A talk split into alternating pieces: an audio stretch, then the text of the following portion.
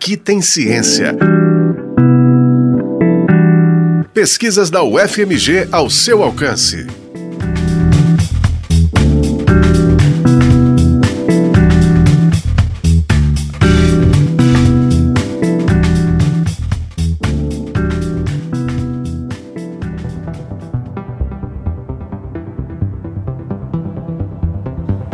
O Brasil é o oitavo país que mais consome medicamentos no mundo e deve alcançar a sexta posição até 2026, segundo o relatório divulgado pela IQVIA, empresa que atua no ramo da tecnologia da informação voltada para a área da saúde.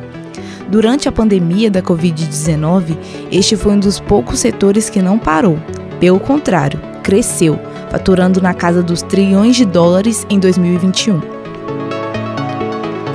Para o sistema funcionar, a inovação precisa acontecer, mas nem sempre isso ocorre no mesmo ritmo para todos, o que afeta diretamente o acesso aos medicamentos, principalmente para os países pobres e emergentes.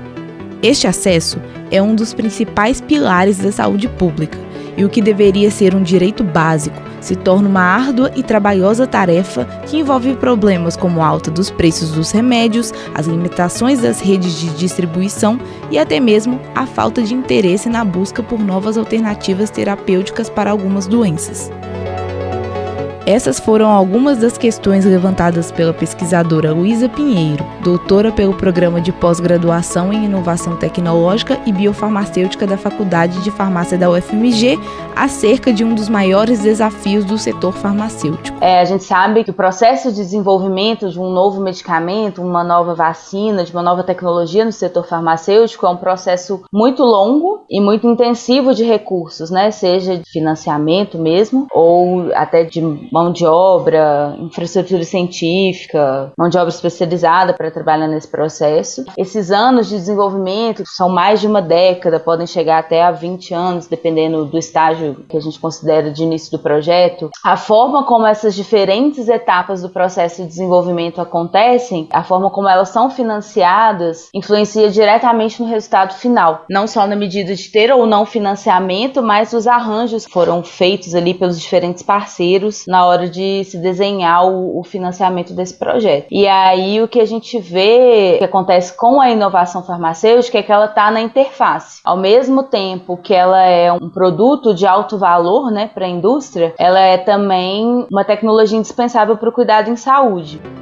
O acesso a medicamentos e à inovação farmacêutica é uma das principais pautas da Organização Mundial da Saúde. A OMS, assim como diversas outras organizações e entidades não governamentais, vem buscando soluções para a problemática da assimetria de renda e, consequentemente, de inovação entre os países, em que os mais pobres saem prejudicados. Essa assimetria entre os países, ela é marcada principalmente pela assimetria de renda. A demanda, né, a capacidade de pagar ela é um, um dos determinantes da inovação nesse setor, porque ele funciona como um mercado como qualquer outro, né? É, as empresas se interessam por comercializar produtos para qual existe uma demanda e quanto maior a demanda, maior esse interesse e a demanda acaba assumindo um papel mais importante para o setor farmacêutico porque são produtos de alto valor agregado. Infelizmente esses produtos então eles são na maioria das vezes, apesar de você ter né, um, um sistema de saúde público ou privado que vai mediar essa, esse acesso ao paciente, mas ele é comercializado como um outro produto produto qualquer. No cenário da Covid-19, essa assimetria entre os países foi chamada pelo diretor da OMS, Tedros Adhanom, de apartheid de vacinas, onde o poder de compra fica concentrado nas grandes economias porque isso não foi alocado de acordo com uma necessidade de saúde pública, tipo assim, vamos vacinar primeiro os grupos prioritários em todos os países e depois a gente amplia isso para a população. Não, os países de alta renda garantiram então os seus estoques de vacina, né, falando especificamente das vacinas, garantiram aí esses estoques para vacinar sua população primeiro antes do outro lugar. E aí isso tem diversos problemas, porque quando a gente tem uma vacinação assimétrica, favorece, né, o surgimento de novas variantes, como a gente viu a Omicron, né? Além do monopólio e da concentração da indústria em países desenvolvidos como Estados Unidos, Japão e Alemanha, Alemanha, a inovação na criação de novos medicamentos fica restrita a doenças como hipertensão e diabetes, enquanto as chamadas doenças negligenciadas, que geralmente acometem populações mais pobres, seguem sem grande diversidade no tratamento. É, a demanda é um grande orientador né, desse sistema de inovação farmacêutico. O que a gente vê, então, é que essa negligência acompanha, então, doenças que vão acometer populações mais pobres. Então, é, doenças tropicais negligenciadas, enfim. E aí tem até alguns atores que falam de populações negligenciadas, né?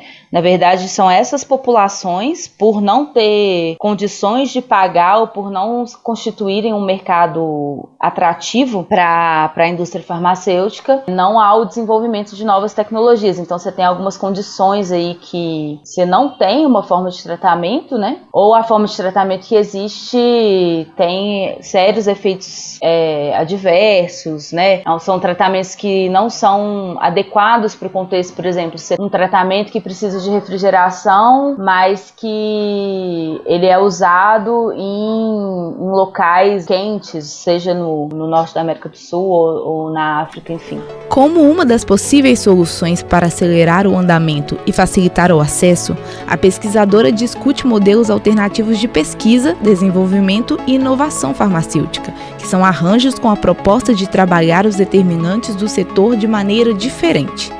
Ela também cita iniciativas realizadas durante a pandemia, como o CITAP.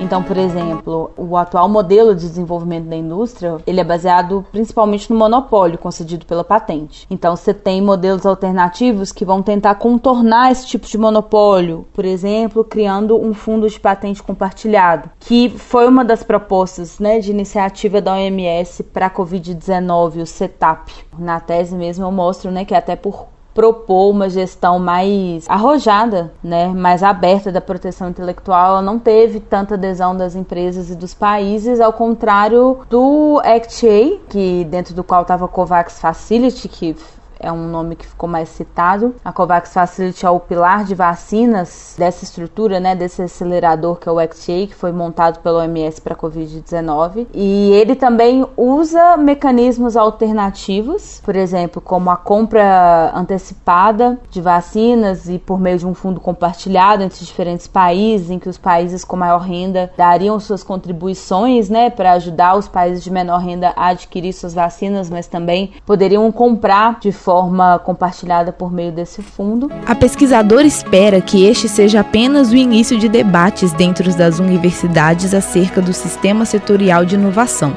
e que os modelos alternativos possam ajudar, de certa forma, a resolver o problema do acesso aos medicamentos. O objetivo desses modelos alternativos é mostrar outras possibilidades de pesquisa, desenvolvimento e inovação para o setor farmacêutico. Mesmo que, que, o principal modelo usado pela indústria seja o tradicional, mas os modelos alternativos eles têm como mérito mostrar que é possível fazer de uma forma diferente.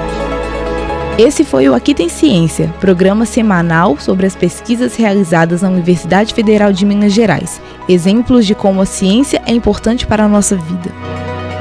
Esse programa teve apresentação e produção de Luísa Marques, edição de Alessandra Ribeiro e trabalhos técnicos de Cláudio Zazá. O Aqui Tem Ciência também está na internet em ufmg.br barra rádio e nos aplicativos de podcast.